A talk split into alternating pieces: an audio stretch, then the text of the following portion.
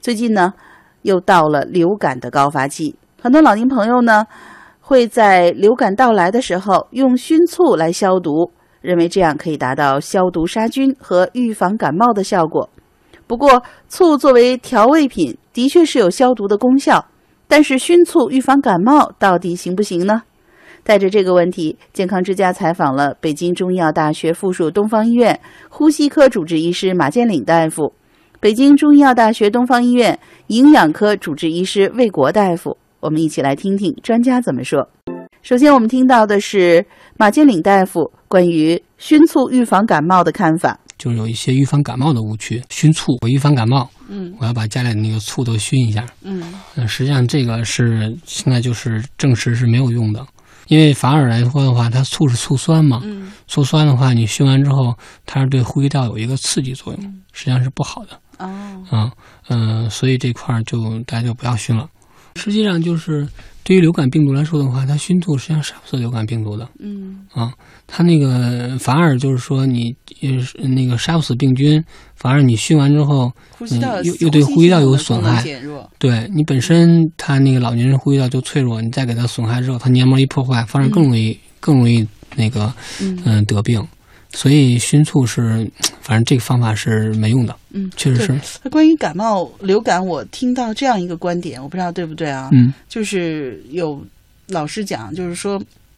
我们的鼻腔，就是嗯如果保持滋润的话，嗯那么它就能够分泌那个。就是所谓的那个鼻涕哈、就是嗯少量的，那么嗯，可以帮助我们来抵御这个对病菌。对但是有些人，老年人呢，他那个鼻腔过于干燥，嗯然后甚至那个鼻的那个内膜壁会有裂纹，嗯，这样的话就比较容易被细菌侵入。对啊，嗯、是这样的那是不是从这个角度来讲，那我们保持空气的湿润，保持是空气有的湿度益是于比较好预的防，对感冒的，对，是这样的。嗯包括那个，就像它那个流感病毒啊，它实际上是喜欢干燥环境，嗯嗯。所以说你、啊他反而喜欢干燥环境。对病毒不是一般喜来欢说，我们都觉得什么病菌啊、病毒啊，他们喜欢那个湿润的环境，湿润环境说的是那个就是真菌真菌啊，那个什么霉菌啊那些、嗯嗯嗯他们是喜喜欢欢湿润的环湿境，但包是括感冒病毒它喜欢干感的冒病它喜欢干燥环境，哦，它喜欢干燥的环境，而且喜欢冷的环境。嗯你像冬春季节，为什么它容易得病？它就是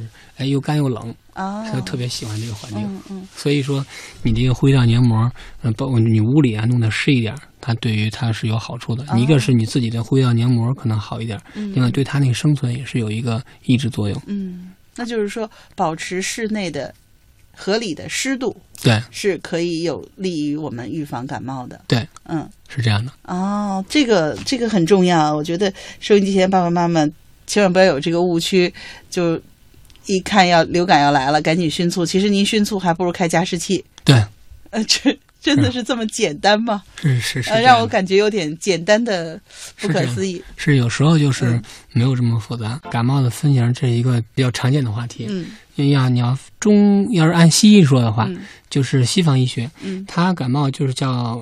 上呼吸道感染，嗯上呼吸道感染，它就是，嗯、他认为是就是病毒。嗯如果普通感冒的话，就像什么鼻病毒啊、腺病毒啊这些，嗯呃，刺激了之后，它会有一些就是打喷嚏、流鼻涕那种卡痰症状，呼吸道黏膜卡痰症状。当然，流感的话肯定是流感病毒了。嗯嗯、它就是一般感冒大部分是百分之，嗯、超过七八十以上的吧，都是病毒性的。嗯这种的话，一般也不用吃抗病毒药，嗯，啊更不用吃像头孢啊那种，就抗是生素即便呗发烧的话，也不要吃抗生素。嗯嗯啊、因为它是没用的，嗯大部分是病毒感冒。当然，像说的中医的分法呢，感冒中医也叫感冒，嗯也可以也也叫伤风，什么冒风，嗯什么这些有好多病名。嗯嗯，中医的感冒呢，它就分就是像外感，嗯外感呢就是像风寒、嗯风热和暑湿，嗯大概分这三类。嗯我说的这个气虚和阴虚感冒是属于呃虚人的外感，嗯是这一类就是老年人更常见一点。嗯嗯，像嗯、呃风寒风热，这个当然就是可能就比如说像着凉了，冬天春天可发的那些，嗯、再加加上一些，呃，就是没有内热的那种表现，比如说鼻涕是清的呀，或者是痰是清的呀，这些可能就判断是风寒怕冷嗯而没汗。风热呢，就是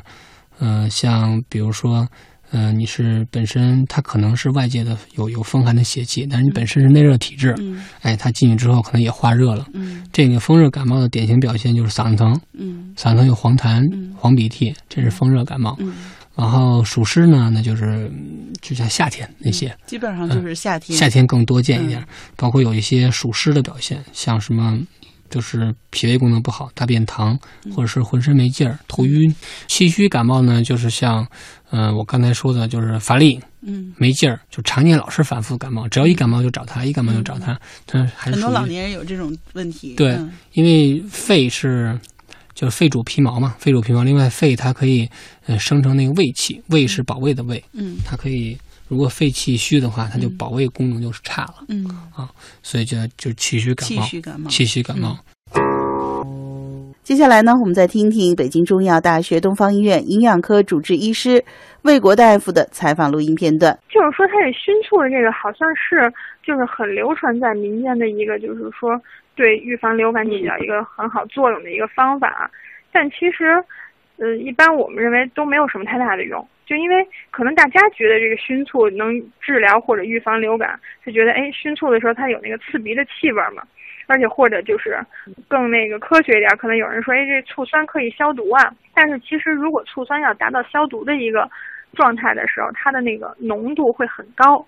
而且就即使达到那么高的浓度，能起到消毒的作用了，啊可能也不如一些就是比如像什么消毒液呀、或什么之类这些的，它那个消毒作用那么好。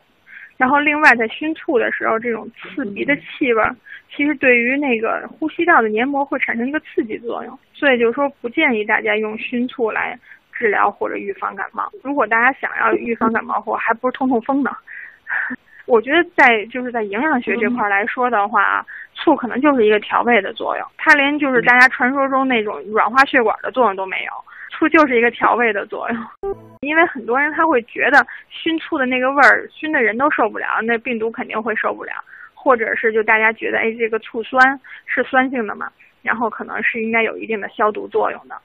但是其实它的消毒作用的话，醋酸可能是有一定消毒作用，但是它要是在一定的浓度下的，而且就算它这在一定的浓度下，它这个消毒的这个效果都没有一些的那个就是呃消毒剂啊或者什么之类的这个效果要好。所以就是说熏醋的话，你肯定是达不到这个可以起到消毒和杀菌作用的这个浓度。